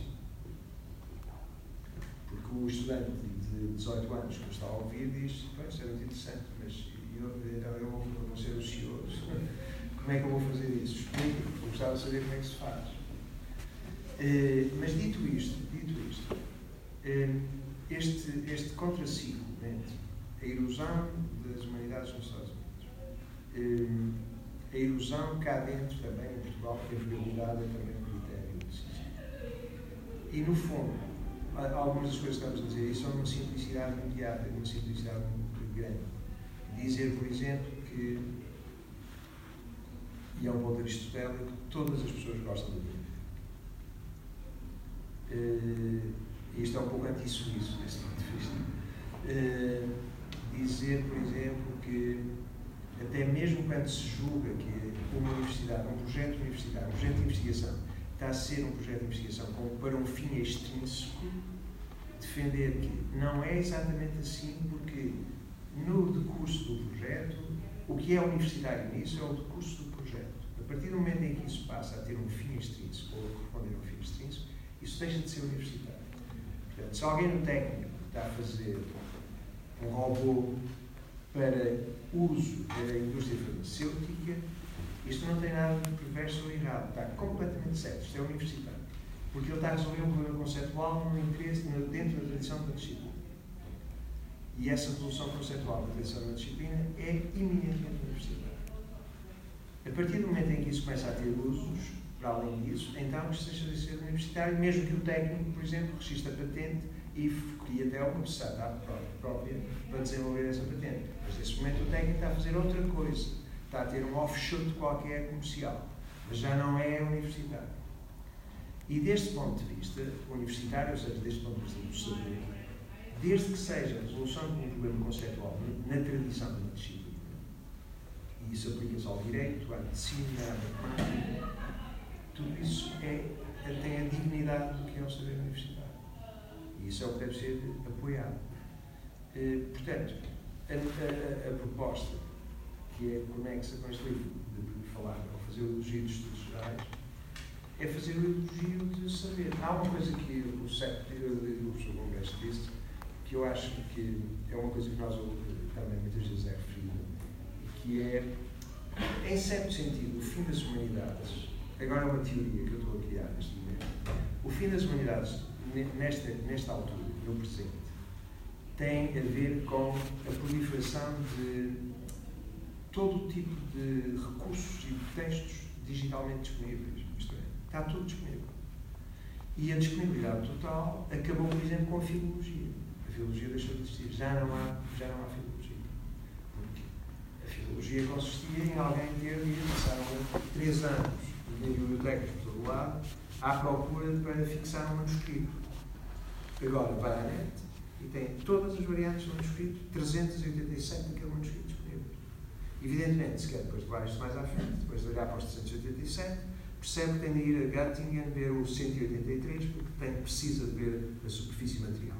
Mas isto já é um, um pequeno um post-scriptum ao trabalho. Portanto, a filologia desapareceu. Pessoas que tinham problemas com ver uma citação sem aspas num livro, perceberem que era uma citação e agora terem de descobrir quem era o autor dessa citação, que a nós, da nossa geração, levou pessoas a por vezes passar meses numa biblioteca a tentar. Hoje faz-se com um clique. Parece exatamente quem é. Portanto, a filologia desapareceu. Mas, ao mesmo tempo, tendo desaparecido, também está tudo disponível. E como está tudo disponível, a certa altura as pessoas dizem: Mas quem é você para me falar do Balzac se eu tenho aqui o Balzac todo? Não é? E porque está aqui todo disponível, é só se eu quiser sento-me e leio. Ou quem é você para me falar do Mommsen se está aqui tudo? Não é? Desde que eu conheço o idioma, tenho uma edição disponível. Qual é o problema? O grande problema nisto, o grande, o grande erro nisto, é alguém julgar que o Balzac está no Balzac. É, realmente tem uma série de sinais e tem Balzac na capa. Mas, eu agora, se alguém me disser eu li o Balzac, eu digo, então diga-me lá qual é o seu Balzac. E vamos ouvir o seu Balzac. Por exemplo, havia aqui uma altura na Faculdade de Letras em que os alunos não tinham que vir às aulas. E uma vez um aluno entrou e disse-me que não, não podia vir às aulas, mas que podia ler o Walt Whitman em casa. Que eu, eu estava a dar o Walt Whitman. Eu disse, pois, mas você não está a perceber. O Walt Whitman que você lê em casa não tem nada a ver com o Walt Whitman que eu leio aqui. E atenção, não estou a fazer um juízo de valor, não estou a dizer que eu sou melhor que você, embora seja. Não, não é isso. O ponto não é esse. O ponto é que, neste caso particular, embora seja importante treino, etc, etc, não é porque nativamente seja melhor. Não são, os alunos mais inteligentes que os professores. Mas o ponto não é esse. Mas, portanto, aqui, isto quer dizer que realmente é, é como também há bocado foi dito, isto é o diálogo de uma pessoa com um. Então, nas humanidades é só isso. É isso também que torna absurdo, por exemplo, todo este, este, este envolvimento de projetos de investigação, etc. Nas humanidades. É tudo uma fraude, alimenta a gordura de um sistema, é dinheiro deitado ao, ao, à areia, a maior parte das publicações não vale o papel em que está impresso. E, mas pronto, e a nossa, única, a nossa posição aqui é que há muito que nós decidimos, por razões particulares, que se prendem com esta, esta faculdade, de dizer exatamente o que pensamos. Uma, uma, uma coisa interessante é tentar imaginar como é que se organiza uma instituição que as pessoas podem dizer exatamente o que pensam. Porque às vezes erramos pelo lado da engenharia social e nessa altura dizer exatamente o que se pensa transforma-se num dever particular estamos a, a derrotar o nosso propósito. A, a maior parte das, das medidas desse ponto de vista que nós propomos ou defendemos no nosso livro são medidas completamente, completamente modestas. Criem estruturas que sofram o menos possível com aqueles impactos que não se podem prever. Quer dizer, criem estruturas que não sejam muito difíceis de mudar, muito difíceis adaptar. Não procurem, por exemplo, imaginar que o conjunto das preocupações de, de, uma, de um conjunto de pessoas num determinado tempo vão permanecer completamente idênticos durante uh, durante os séculos que se seguem, mas em vez de estar a imaginar a transição entre o tempo de agora e o tempo futuro como mediado por instantes épicos de redenção e revolução, criem simplesmente uma estrutura que não dê muito trabalho a mudar. E, isto, e, portanto, uh, no fundo, tornem fácil a circulação de pessoas. não podemos garantir se uma conversa dá resultado. Nunca podemos garantir que uma conversa dá resultado. E na maior parte dos casos as conversas são marcadas por todo tipo de incompreensões. Mas aqui a universidade tem uma coisa crucial, é que pela maneira como foi inventada, pela maneira como funciona, dá tempo às pessoas para perceber essas incompreensões, se calhar criar outras incompreensões e esclarecer uma série de mal-entendidos. E essa dimensão do tempo, o tempo é realmente, o tempo é realmente, como nós dizemos, aliás, no nosso livro, é o grande luxo da universidade. A universidade não é importante porque dá emprego, não é sequer importante porque descobre soluções para problemas, é importante porque dá às pessoas tempo para uh, uh, se poderem entender de, de maneiras diferentes. Este tipo é um luxo absolutamente extraordinário. Se, pelo contrário, uma pessoa uh, está numa universidade com a ideia, a espécie de monomania do que vai fazer depois de sair da universidade, esse tempo é um tempo completamente perdido.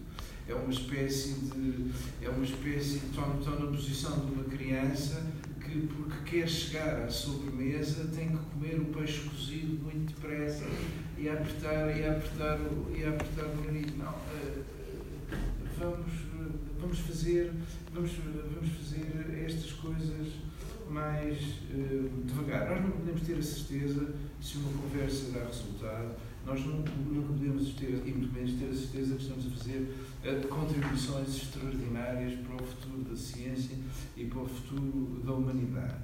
Mas temos pelo menos a obrigação de uh, não enganar as pessoas e de não lhes sugerir que se só estudarem geologia vão ter uma vida completamente realizada como geólogos e se só estudarem gestão vão ser uh, gestores, gestores, uh, gestores extraordinários. Uh, mais uma vez, aqui o ponto é, se, se calhar essa é uma doença particularmente europeia, é a ideia de que as universidades são instrumentos de engenharia social. E quando as universidades são vistas como instrumentos de engenharia social, tipicamente as pessoas que falam destas coisas e decidem sobre estas coisas estão simplesmente preocupadas com os fins. Eu acho que uh, nós defendemos o nosso livro que, em vez das pessoas se preocuparem tanto com os fins, se devem preocupar um bocadinho mais com os meios, com o tempo que se passa entre o momento em que se entra na universidade e o momento que se sai da universidade. Já não seria nada mal. Só um ponto final também sobre a autonomia. Porque a autonomia, das, a autonomia da universidade que nós defendemos é, em Portugal, uma coisa diariamente violada. Violada por todo tipo de poderes. Pelos poderes públicos, pelos do Estado, etc. E a defesa da autonomia é uma coisa que é crucial nesta definição. Nós contamos, nós contamos às vezes uma história, a história das grandes universidades europeias, que aliás começaram todas tipicamente com pessoas a fugir de um sítio para o outro. De Bolonha para Paris, de Paris para Oxford, de Oxford para Cambridge. É uma espécie de translatio imperium de Cambridge, de Cambridge para o lado de lá, para o lado, lá, para o lado lá do Atlântico. Uh, mas, uh, mas isto é uma a propósito, eu comecei uma fase, fiquei tão entusiasmado com esta tradução que era. Ah, uh, uh, exatamente, mas nós vamos contar uma história só sobre a autonomia, mas todas estas grandes universidades, universidades uh, históricas, nasceram com uma força suficiente, aliás, uma força jurídica também suficiente, tinham, tinham jurisdições particulares. O, o, o rei ou as cidades não interferiam, uh, não interferiam naquelas universidades. O direito era um direito um bocadinho, uh, era um, um, um bocadinho diferente. Uh, e depois ajudava que fossem ricas, que tivessem inspirado a generosidade de pessoas, que, tudo isso. Mas a história da Universidade Portuguesa é, desse ponto de vista, uma história melancólica. Começou num segundo andar alugado uma ordem religiosa, basicamente. Um segundo andar alugado. Um segundo andar alugado. Imaginem todos os meses ter que ir pagar a renda a um senhor, a um senhor muito, muito poderoso. E eu acho que as coisas não se alteraram substancialmente desde essa altura. E isso torna-nos muito melancólicos acerca disso. Já agora, só, só, só uma coisa também, que é como nós temos, estado, temos andado em turnê, para falar sobre Ainda ontem em Las Vegas. a Universidade do Porto, a Universidade de Coimbra, até andado assim. Mas muitas coisas, e a certa altura, tal como um professor tem algumas histórias que condensam bem o ponto e, portanto, tendência a repetir algumas dessas histórias. Uma das coisas que às vezes nós referimos é, para, para explicar o problema da autonomia, é dar um exemplo do que já não existe em Portugal da mesma forma, mas existem outras formas até piores. Aqui há anos, aqui na Faculdade de Letras, o, um departamento, departamento que eu pertenço decidiu eh, criar um, um doutoramento em literatura irlandesa. Teve que submeter o doutoramento em literatura irlandesa ao Ministério da Educação. O Ministério da Educação disse: não, não há doutoramento em literatura irlandesa. E isto, isto faz lembrar um texto célebre do Marx, que é um texto sobre a censura prussiana, em que ele diz, ele está a falar dos censores prussianos, e que os censores prussianos são extraordinários peças dramáticas proibidas, tratados filosóficos proibidos, sonetos cortados, artigos jornalísticos cortados. E os que estão sempre à obra. Ora, isto leva a uma coisa extraordinária, que é assim.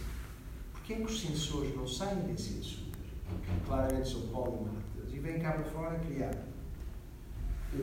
dramas, tratados filosóficos, sonetos, etc., porque notoriamente sabem disto tudo. É a mesma coisa com o Estado em Portugal. O Estado em Portugal toma uma série de decisões sobre a universidade. Mas porquê é que não são para fora estas cabeças? E começam a produzir tudo isto que falam e proíbem. E a autonomia proíbe muita coisa. E decisões por fiat que eles entendem que é assim. E chegam aqui e dizem, por exemplo, que na mesma sala não se podem sentar mestrantes e doutorantes à volta da mesma mesa. Dizem eles. Disseram-nos nós fizemos, invocaram um decreto-lei, um quadro, um outro quadro legislativo e uma declaração de Copenhague, altamente, Viena, Viena. altamente enigmática. Só que normalmente quando isto vem com o decreto-lei não sei o quê, o quadro-lei não sei o quê, a declaração de Viena, é dizer que não, as universidades que recebem isto dizem, é, não, vai, aqui o decreto-lei, vai. Só que nós fomos ler o decreto-lei, fomos ler o quadro-lei, fomos ler a declaração de Viena. Então, percebemos que nada nestes lugares impedia aquilo.